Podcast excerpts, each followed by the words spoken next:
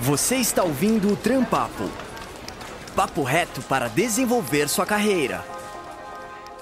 Oi, gente, eu sou Eduardo Lacerda e nesse episódio do Trampapo o assunto é bem atual e importante: é o desemprego. A crise econômica dos últimos anos impactou diretamente a renda e a geração de empregos, aumentando o número de profissionais que ficaram de fora do mercado de trabalho formal. Mas hoje o assunto aqui é positivo porque a gente vai ajudar você a entender como se comportar, como chegar junto de uma empresa para aumentar suas chances de realmente ter uma colocação. O bate-papo de hoje conta com convidados bem especiais para nos mostrar um pouco da perspectiva para a geração de e principalmente para trazer as dicas importantes de como se colocar diante desse cenário. Aqui com a gente está o Felipe Miras, ele é gerente de estudos estratégicos da Cato. Felipe é engenheiro eletrônico formado pela USP e trabalha atualmente com elaboração de planos estratégicos para definição de projetos de melhoria de longo prazo. Felipe, esse cenário que a gente vê, hoje em dia a taxa de desemprego, né, ela está aí por volta de 11, 12%. Vocês conseguem ver isso na, na Cato, que é uma plataforma de recrutamento online, isso tem impacto direto dentro da procura que existe com vocês? Tem, tem impacto direto dentro da, da procura e ele é uma taxa de, de 11, 12% bastante assimétrica, né? A gente tem em alguns lugares que a taxa de desemprego chega quase na ordem de 20%,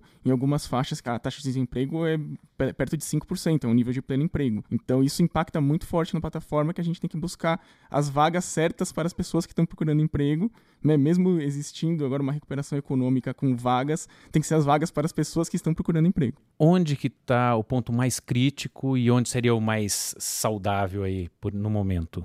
Um ponto mais crítico em busca de emprego agora, onde tem mais é, demanda de, de, empresas, é na área de, de TI, tecnologia, falta profissional aos montes, mas não é, não, como não existe profissional disponível, não é onde a gente tem mais profissionais disponíveis na plataforma. A gente tem mais profissionais disponíveis hoje na área administrativo-financeira. Bom, então a pessoa precisa estar atento a isso para ver exatamente quem é que está precisando de mais qualificação, né, para conseguir uma vaga, né? Perfeitamente. Inclusive, qualificação é tema do trampo Trampapo. O nosso podcast está no Spotify, no YouTube, SoundCloud, Apple Podcast, trampapo.com.br. Tem um monte de, de plataformas aí com vários assuntos já à sua disposição e um deles é qualificação de mercado de trabalho. Mas a gente continua aqui o nosso papo sobre a questão do desemprego, como enfrentar esse momento. Né? O Trampapo também recebe aqui, para essa nossa conversa, o professor Agnaldo Neri. O professor Agnaldo é psicólogo, consultor de RH, coordenou curso de graduação e pós-graduação na PUC Campinas, é mestre em administração de recursos humanos, dá consultoria também para pessoas em fase de aposentadoria e agora uma, um ponto muito especial da, da carreira do professor Agnaldo Neri é que ele ajuda as pessoas na reinvenção pessoal, que vai, tem tudo a ver com as estratégias aí para a questão do desemprego, para a gente sair dessa sinuca, né? Seja bem-vindo. E o desemprego ele atinge de uma forma muito forte o pessoal com mais experiência e aí quando a pessoa já passou dos 45, é, aí realmente é um pouquinho mais complicado de se recolocar no mercado de trabalho. Isso é só uma sensação nossa ou realmente é uma realidade? É, é uma realidade paradoxal, porque são pessoas que têm um capital pessoal altíssimo e enfrentam uh, dificuldades muito mais culturais, como, por exemplo, uh, preconceito com relação à idade, salário, questão de, de recolocação. Né? Mas essa sugestão de reinvenção pessoal, porque eu também aprendi que fazer mais do mesmo na fase de aposentadoria é até um desperdício de energia. Né? Então, eh, eu descubro pessoas que têm uma riqueza pessoal enorme. É que eles ficaram 30 anos dentro de um esquema fixo, a empresa desenvolveu uh, uma forma de pensamento que é uh, o que a empresa quer, e eu os ajudo a des tracinho envolver com a empresa. Na verdade, é aí é, que é interessante. A, a reinvenção é, pessoal. Isso, é, isso aí, o senhor citou a pessoa que, que se aposentou, mas isso também é realidade para um profissional que passou 20 anos numa empresa e, e foi demitido. Né? A palavra desenvolvimento, eu, eu costumo cortá-la. Desenvolvimento, porque eu também fiz isso. Eu envolvi pessoas, né? Eu trabalhei IBM, Pirelli, eu, eu envolvia. Hoje eu ajudo essas pessoas a desenvolver Envolver. Envolver. Perdeu o envolvimento ali é, com aquele passado, né? Reinventar-se. É. E está com a gente também aqui a Brenda Donato, diretora de recursos humanos na Embracon. Com 17 anos de experiência em recursos humanos e 10 anos como head de RH, Brenda é formada em gestão empresarial e economia pela Fundação Getúlio Vargas e acumula experiência em treinamento desenvolvimento, recrutamento e seleção, relações trabalhistas, clima organizacional, dentre outros aí.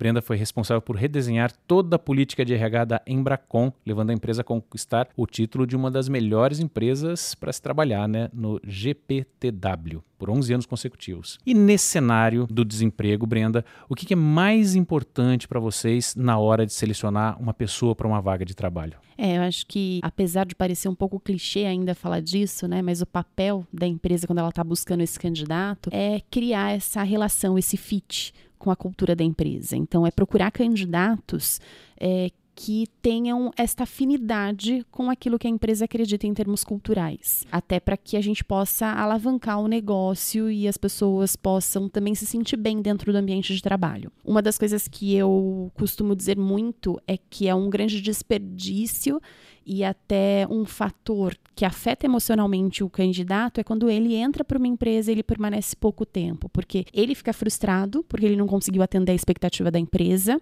sai frustrado e talvez isso afete inclusive a autoestima dele para a busca de novas oportunidades e a empresa ela tem um desperdício de tempo no sentido daquilo que ela objetiva para resultado do negócio. Então, esse é o grande desafio de uma organização, é conseguir realmente criar essa afinidade entre o perfil desse candidato versus a cultura organizacional, para que esse fit aconteça e efetivamente a gente seja assertivo na relação que vai ser estabelecida. É como um namoro. Tem que ter essa afinidade toda entre os dois, né? Exatamente. Independente do de quanto tempo o, o pretendente está solteiro. Exatamente, exatamente. Outra pessoa que participa aqui com a gente do Trampapo de hoje sobre o desemprego é o Ricardo Terra. O Ricardo é diretor do Senai SP. Seja muito bem-vindo aqui à nossa conversa fazendo um exercício de futurologia, né? É, como que o Senai, que está absolutamente envolvido com o mercado de trabalho, como que ele vê o tempo que vem pela frente? Bom, com bons olhos e com expectativa muito positiva para o futuro. É, a expectativa dos economistas aí é para que em 2020 a gente tenha um crescimento de 2,3, é, 2021 e 2022 respectivamente 2,5. Isso na taxa de emprego? De, o crescimento do PIB, né? o crescimento ah, médio. Uhum. Isso certamente nos coloca de novo numa, numa taxa de crescimento. Isso vai impactar no mercado de trabalho, nas oportunidades para as pessoas. Então, a nossa visão é, é uma expectativa positiva e para isso nós estamos, obviamente, nos preparando e antenado com este mercado, tanto do ponto de vista qualitativo, do que oferecer, né, em consonância com este mercado, e também do ponto de vista quantitativo, quanto oferecer.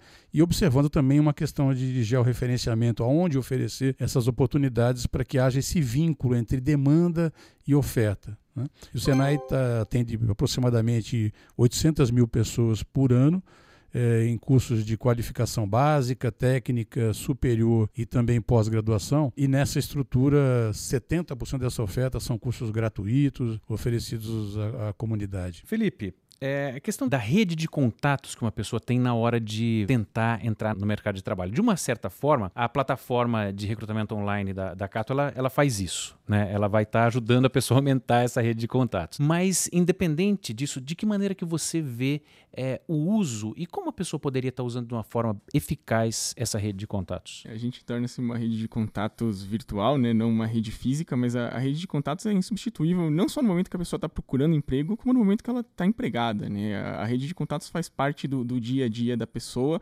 não só para melhorar a, o, o, emprego, como a empregabilidade, como melhorar a própria atividade que essa pessoa está fazendo, né?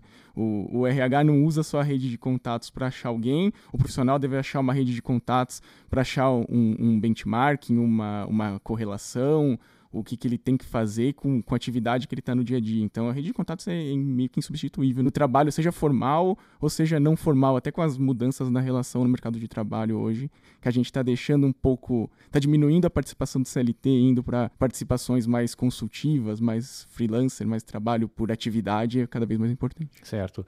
É, Brenda, para vocês, por exemplo, a pessoa é, buscou, sabe de pessoas que é, vai divulgando para todo. Acho que quanto mais ela divulgar que ela está precisando é, realmente realmente daquela melhor. regulação, melhor. Certeza. Né? E certeza. agora, de que maneira isso pode chegar num RH? Através de influência de alguém ou é mais a pessoa tentar descobrir onde realmente estão as vagas? É, assim, com o olhar do RH, assim como o candidato, enfim, o profissional, ele tem que manter a rede de relacionamento, quando a gente fala na era da rede social, o RH também tem que manter os seus contatos e também tem que manter a sua rede. Então, eu entendo que é, não existe mais uma postura passiva da área de recursos humanos no sentido de se prender única e exclusivamente a um formato de busca desses profissionais. Então, hoje, por um exemplo, a minha própria equipe de recursos humanos está dentro de vários grupos é, com vários profissionais de diversas empresas, para que essa troca possa acontecer. Quando vocês precisam de alguém, então, vocês começam a buscar ali dentro, dentro dessas redes, redes de relacionamento. Dentro de instituições, por exemplo, nós somos é uma empresa de consórcio,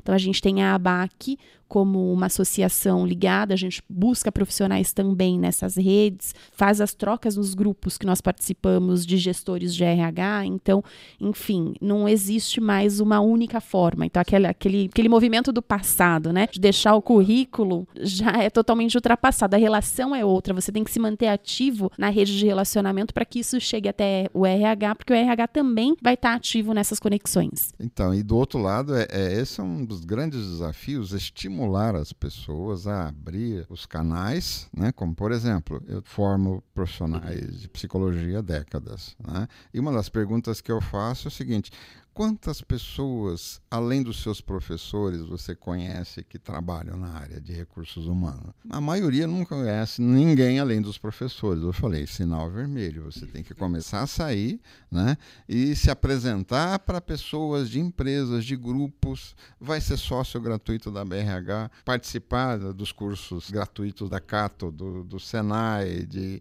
N universidade. Hoje é muito mais fácil. Se o candidato e o profissional ele está ligado nesse movimento de mercado, como o mercado está se comportando, ele vai ver a necessidade de começar a buscar novas competências, muitas vezes totalmente diferente da carreira que ele estabeleceu e vai começar a ter que buscar movimentos de relacionamentos em grupos que talvez ele não imaginava um dia sequer participar desses grupos. A maior dica de ouro, não sei se eu estou me adiantando aqui, mas que eu poderia já colocar para esses profissionais de mercado é estejam conectados a um movimento que está acontecendo no mercado e percebam o que o mercado vai requerer de você. Quando você fala está conectado a um movimento que está acontecendo no mercado, o que exatamente é esse movimento? Seria a tendência de mercado que é, você disse? A gente está falando de tendência digital, né? O tempo uhum. todo. Então, é dessa nova mentalidade focada em inovação. Existem diversas pesquisas que falam que no período de 10 anos, em 2030, por volta, nós não vamos ter mais algumas profissões que nós temos hoje. Elas vão desaparecer. Principalmente aquelas profissões relacionadas a questões mais operacionais, que são passíveis de robotização ou de você ter um incremento tecnológico. É, diante disso, talvez muitos conhecimentos mais técnicos eles tenham que partir para um novo mindset, um novo olhar, uma nova mentalidade de uso e formação.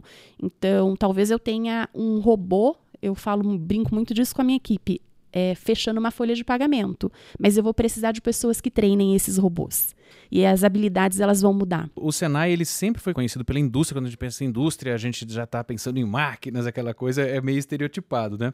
Como que o, o, o, Senai tem visto essa nova realidade tecnológica e como ele tem oferecido ferramentas para quem quer entrar no mercado? Na realidade, nós estamos vivendo Edu, a quarta revolução industrial e o Senai está muito antenado nisso. Nós temos hoje aqui em São Paulo já uma planta 4.0 é instalada numa unidade nossa em São Caetano. É uma planta totalmente robotizada, como foi colocado pela Brenda, é, com sistemas de gestão de energia, com N tecnologias, com analíticas, com análise de dados, etc., em que permitiu, primeiro, que nós, através dessa estrutura, aprendêssemos sobre essa tecnologia. Há um conceito interno nosso de que a gente não consegue ensinar aquilo que a gente não sabe fazer. E o mundo partiu para essa, essa metodologia de estabelecer bancadas de testes, test beds. Nós implantamos hoje três já aqui em São Paulo, uma aqui em São Caetano, Sertãozinho e uma no Brás. E o objetivo disso foi aprender o que, qual é o impacto dessa quarta revolução industrial num ambiente de fábrica e a partir daí, não só som de fábrica, mas porque isso transcende até o cliente, né? e como, a partir daí, definir quais são as novas competências que são necessárias para cada uma das ocupações e, e, ocupações novas que, que surgirão a partir desse impacto tecnológico. Um exemplo típico agora, nós acabamos de firmar uma parceria com uma multinacional da área de telecomunicações, nós vamos ter aplicação de 5G dentro de chão de fábrica, dentro de células de manufatura. É, a tecnologia hoje disponível de Wi-Fi e de Bluetooth para comunicação industrial não, não, não, se aplica adequadamente. Então, hoje você vão ter a criação de bolhas 4 e 5G, por enquanto 4G, não está homologado a 5 no Brasil ainda, mas nós teremos bolhas é, 5G em ambientes industriais, fazendo com que você tenha uma comunicação com mobilidade dentro dessas corporações. Então, o objetivo nosso é aprender, ver o impacto das, nas ocupações existentes e quais são as ocupações futuras e, obviamente, transformar isso na estratégia nossa principal, que é de oferta de cursos para a comunidade. Ô, Ricardo, você falou aí da, da indústria 4G, né? Caso alguém esteja ouvindo pela primeira vez esse termo aí, é na verdade a indústria onde as máquinas começam a conversar entre si e muita gente tem medo e realmente em algumas situações isso acaba eliminando postos de trabalho. Quando alguém perde um emprego por conta dessa nova tecnologia, o Senai tem algum conselho, alguma orientação para que ela consiga se, se recolocar? Acho que primeiro, Edu, eu queria fazer uma análise que nós já estamos na quarta evolução, nós já passamos por mais três. Né? E, e o que caracteriza essas revoluções, na realidade, é que o ser humano se adaptou a todas elas, as anteriores.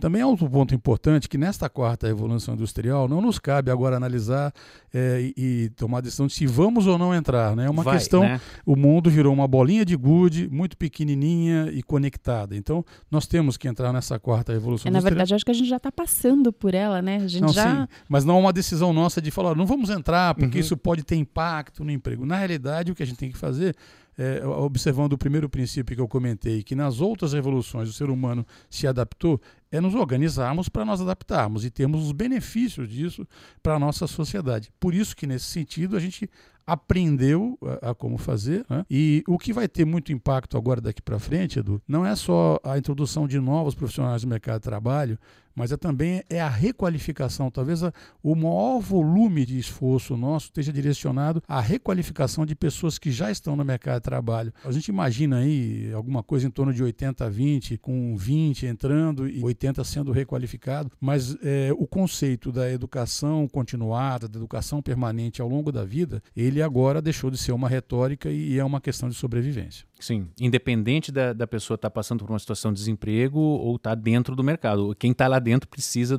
tá, tá ativo na questão da Sem dúvida, é afirmativo. Complementando o que o Ricardo falou, né, trazendo para o candidato, nesse movimento dessa quarta revolução industrial, isso vai requerer muito mais um esforço emocional das pessoas no sentido de autopercepção. Então, eu acho que esse é um ponto muito relevante quando a gente fala de mercado de trabalho. É, o time, ele está justamente nas pessoas olharem para si e perceberem, opa, tem algo acontecendo e o quanto eu estou em linha ou não estou em linha com esse novo movimento. E é claro que nesse primeiro momento vai requerer esse esforço no sentido de fazer escolhas e ter a atitude de buscar esse comportamento diferenciado para estar tá alinhado com o que o mercado vai exigir. Aí no trabalho meu de ajudar essas pessoas, pessoas, uma das primeiras perguntas que eu faço, você é competente no quê?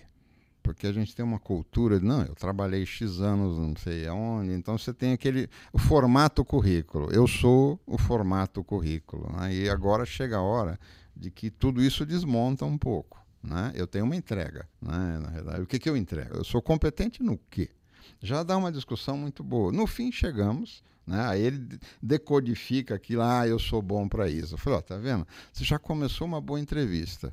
Que isso que eu queria chamar atenção também. Podemos falar um monte de coisa aqui, mas a hora da verdade ainda é entrevista. A hora da verdade é onde eu invisto muito tempo preparando essas pessoas. Que tem problema de autoestima, podemos falar um monte de coisa, mas autoestima, segurança pessoal, percepção do ambiente, eu trabalho como? Oh, entra no site dessa empresa, porque ela não vai contratar você hoje, ela quer saber se daqui a cinco anos vocês estão juntos. Veja, são coisas que mudaram muito. Eu comecei trabalhando quando o Estadão pesava 2 quilos, lembra-se? Né? Todos os anúncios eram no Estadão, né? Hoje isso se diluiu. Né? E uma coisa que vale muito, Agnaldo, e fala muito com o recrutador quando ele está fazendo o processo seletivo é, sabe aquela frase famosa nos currículos de objetivo? A gente não busca mais o objetivo das pessoas, a gente busca qual é o propósito dela com relação àquilo que ela tem para entregar. E eles não têm quase repertório para isso, porque nunca foram estimulados Exato. a pensar nisso. Né? Eles foram estimulados a um modelo de entrevista tradicional, onde o modelo de currículo, olha, onde eu me formei, o que, é que eu fiz, o que, é que eu fiz, etc. Mas eu vejo que isso se transforma quase num obituário. Eu fui. E a pergunta aí, aí o que, que você quer ser?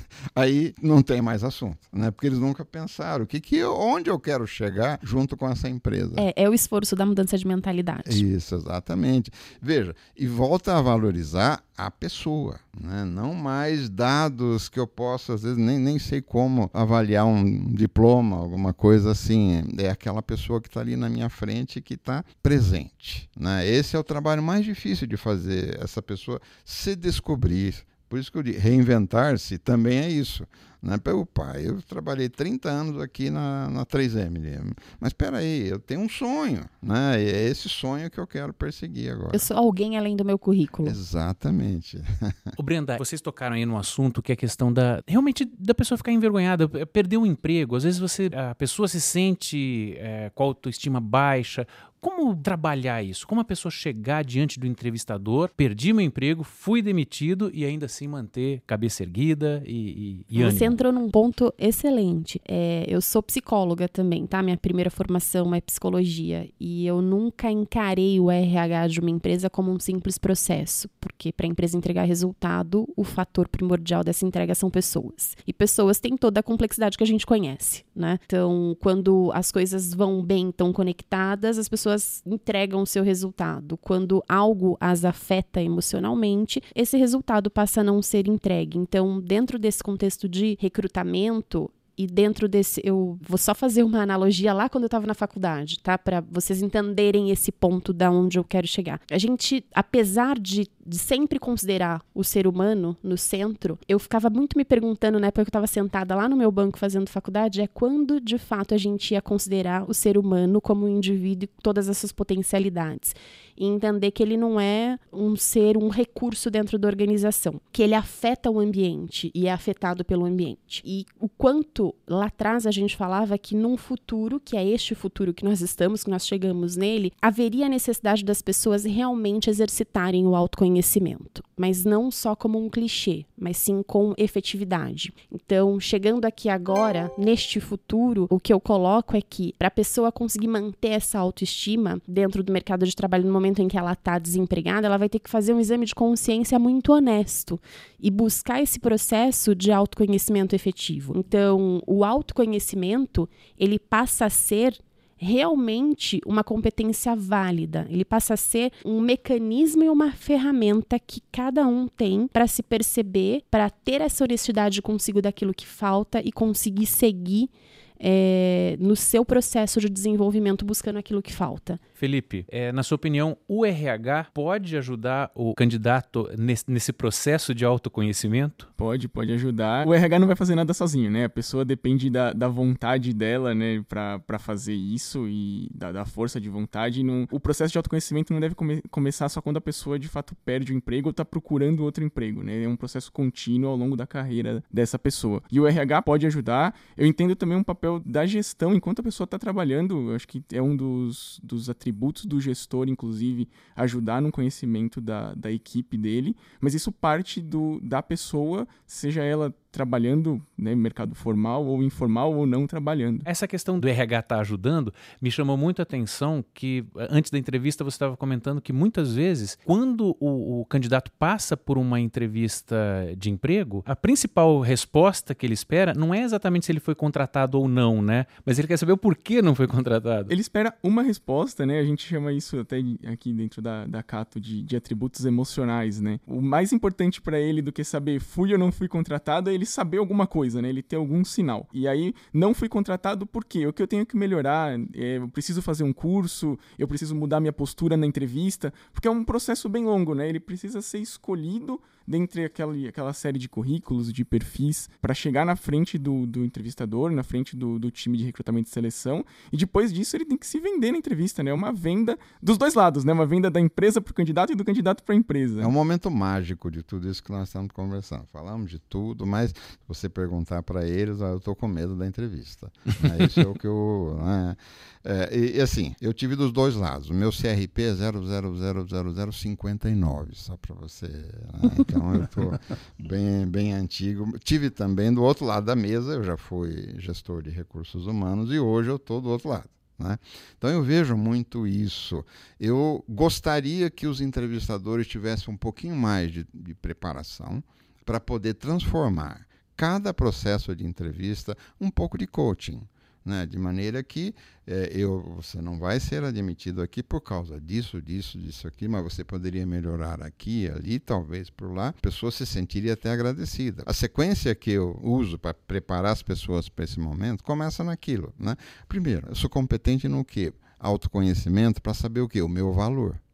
Aí já começa a mexer na autoestima. Quanto eu valho? É uma coisa que parece que a nossa cultura não, não aceita isso. Quanto eu valho? Né? Ou até o que me falta, né, é, Aguinaldo? Então... Porque o que me falta, se eu olho para isso sem o peso, né? Porque muitas vezes a gente olha para aquilo que falta com peso. Exatamente. Mas se a gente olha sem o peso, o que me falta tem que ser um desafio para busca. Acho que o grande desafio também aqui, Brenda, é na realidade a sociedade perceber, é, então, o que é o ideal. Essa dificuldade, até parabenizo a Cato pela, pela atividade aqui do podcast para poder divulgar isso mais largamente, porque a sociedade não tem informação, principalmente de foro privilegiado ou dessas questões vinculadas à carreira. Então ela, ela passa por desinformação e por isso tem toda essa dificuldade. Acho que o, o grande desafio nosso hoje aqui é, no Brasil, né, enquanto mercado de trabalho, é de levar a uma possível a sociedade brasileira essas visões que a gente está discutindo aqui, né, de, de, dessa autopercepção, desse vínculo com, com as questões do mercado de trabalho,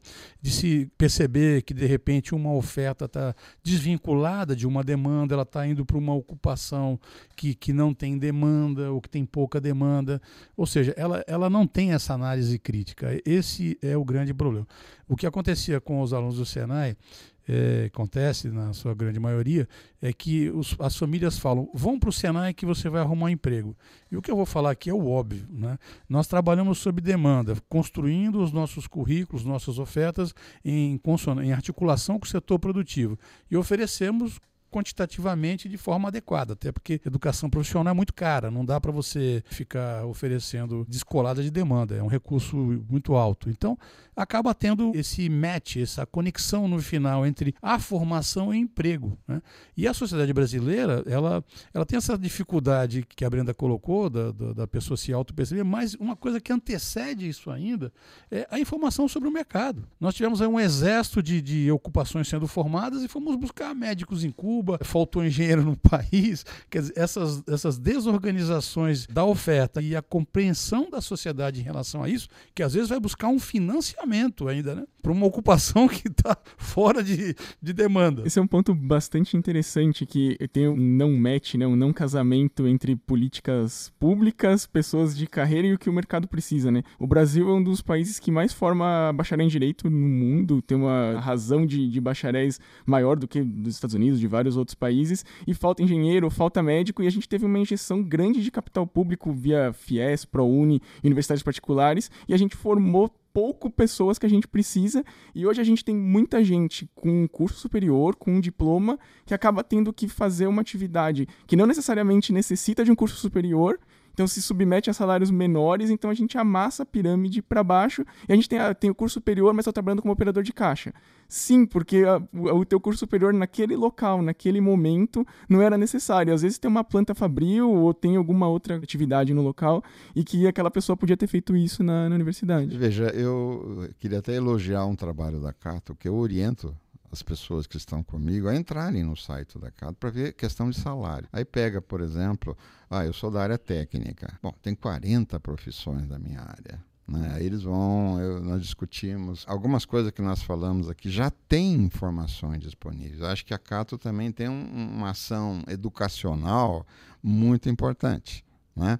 Uh, outros sites que eu até no exterior que uh, eu, eu, oriento também alguns, né? Uh, treinam entrevista, treinam online inclusive. A Monster.com tinha um programa fantástico de, de, de, de, auxiliar entrevista. Nós precisamos disponibilizar mais essas informações, porque são pessoas que saíram da universidade, estão longe do Senai. Como é que eu vou ajudá-las? Ah, e, e isso é o meu trabalho. Como é que eu vou ajudar? Eu tenho alguns projetos. Um deles, por exemplo, é no Instituto Padre Haroldo, eu ajudo egressos de dependência química a encontrar emprego. Onde está o grande problema? O entrevistador, a segunda pergunta é: o que, você fez no ano passado? O que, que ele vai falar? E, na sua opinião, qual a resposta a que, resposta que, vem que a gente desenvolveu e que está dando certo, um, não minta. Jamais. Exatamente. Agora. Do lado de cá é isso que eu reforço. Exa não minta. Faz o seguinte: olha, eu tropecei e caí sim.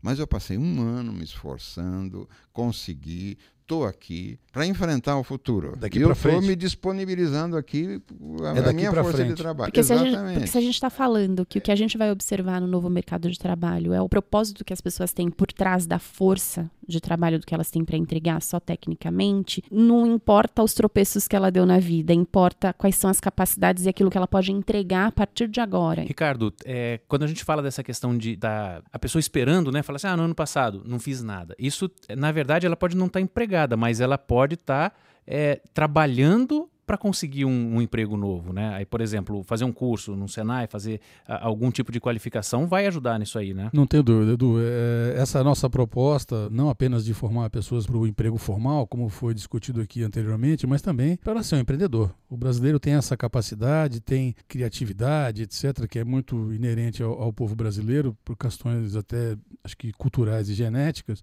Então, nós oferecemos um conjunto imenso de cursos, são mais de 1.500 títulos de cursos de curta duração que tem esse foco também de trabalhar essa questão empreendedora. Né? E muitos dos negócios acabam nascendo de uma atividade empreendedora, de um empreendedor, é o exemplo da Cato, que nós estamos conversando, é, que se tornou uma grande corporação. E nesse sentido, inclusive, Edu, a gente tá, nós, o Senai tem estimulado muito também esse ambiente de inovação, esse empre empreendedorismo de base tecnológica, através de startups. Nós somos hoje uma instituição que é uma aceleradora de startups. O nosso foco principal são startups de hardware, com foco na indústria, mas a gente tem trabalhado com outras também de software, etc. Nosso, o nosso objetivo é, é também de fomentar esse empreendedorismo de base tecnológica como uma saída importante, né? não só para a questão do desemprego, mas do, do próprio desenvolvimento é, do país. Agnaldo, quando a gente pensa em reinvenção, talvez seja um pensamento meu, não vou colocar como todo mundo. Eu, eu, eu, brinco, a gente já vê a pessoa abrindo uma lojinha, né? Ah, tem que me.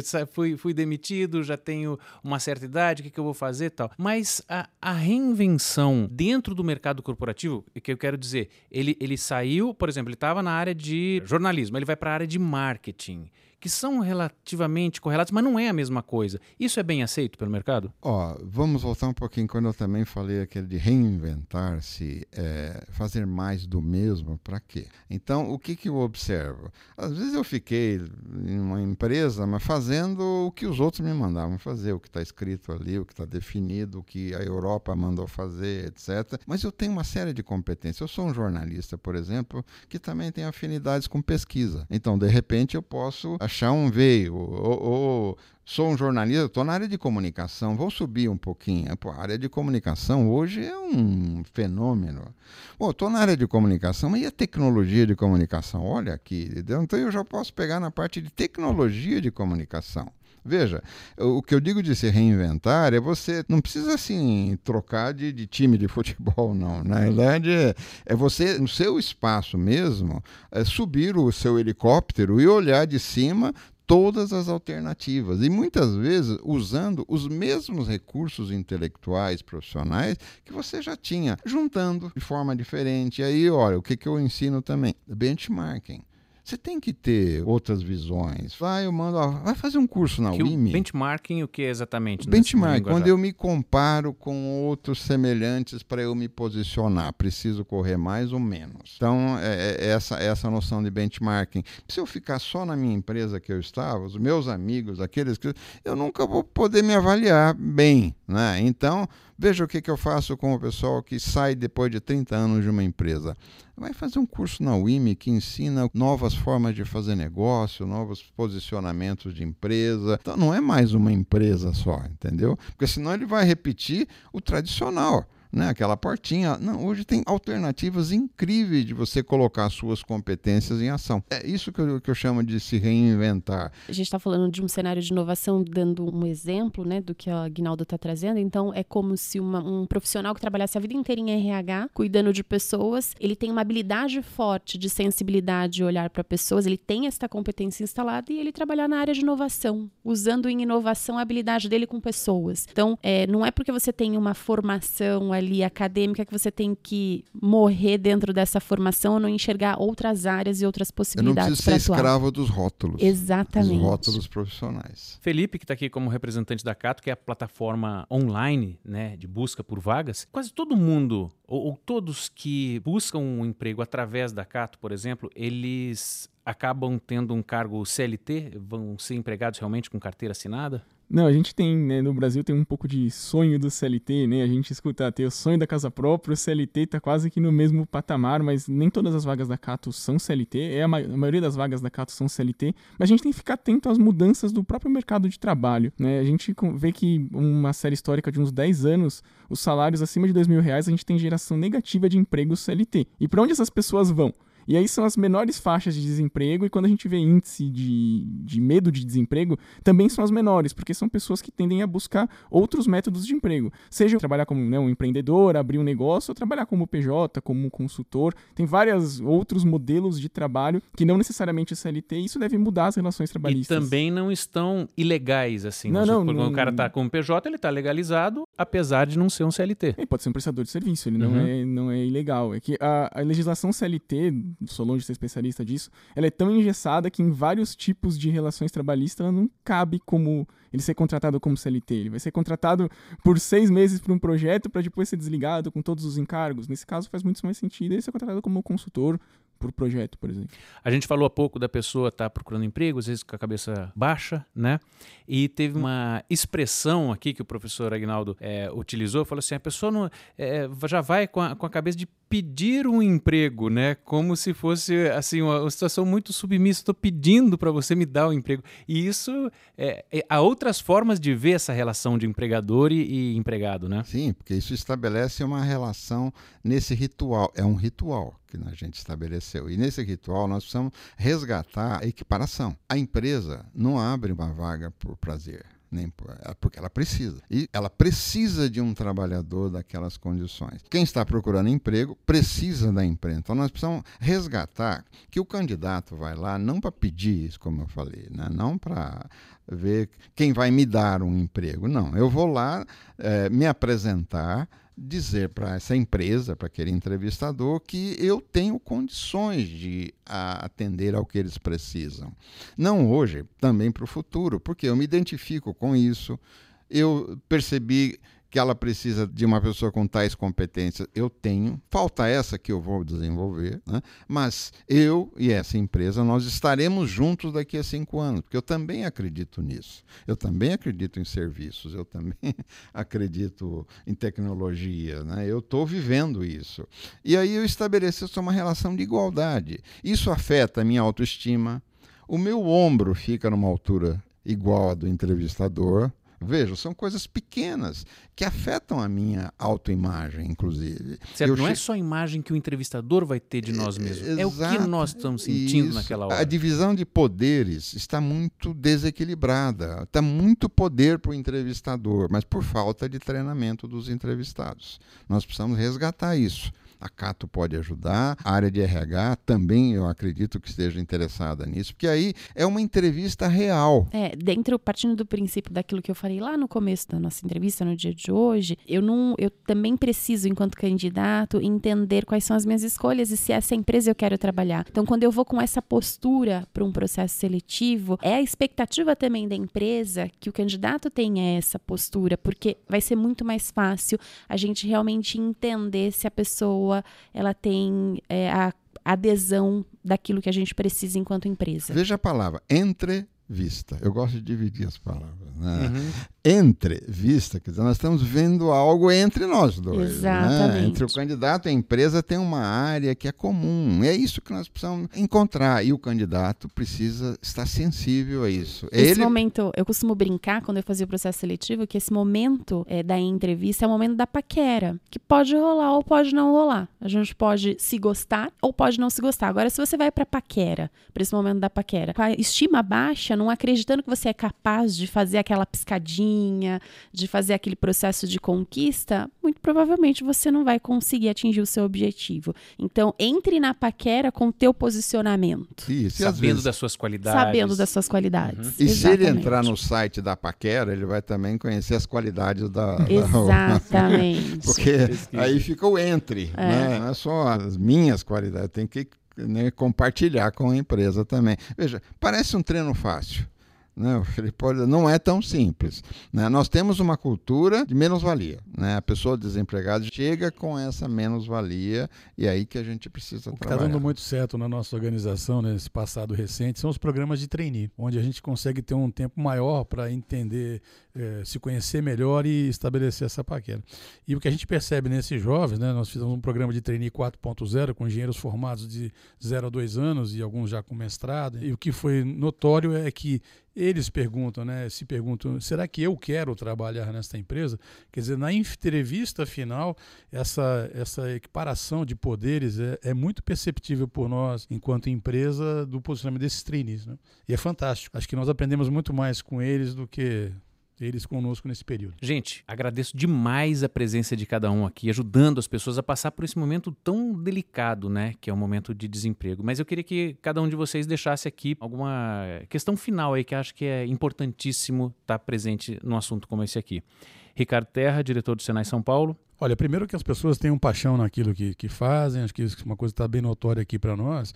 E aos jovens né, que estão aí nos, nos, bancos escolares, que entendam que esse momento é um momento muito importante na vida deles, porque é toda a base de construção de, deste conhecimento, desse acabouço que ele acaba levando ao longo da vida. Então valorizem também essas oportunidades que o país está dando a eles, oportunidades principalmente nas instituições de educação do Brasil. Brenda Donato, que é diretora de recursos humanos da Embracon, o que, que você deixaria aí de Então, uma, eu deixo aqui a grande contribuição de que estar desempregado não é estar parado. Então, então, movimente-se. Né?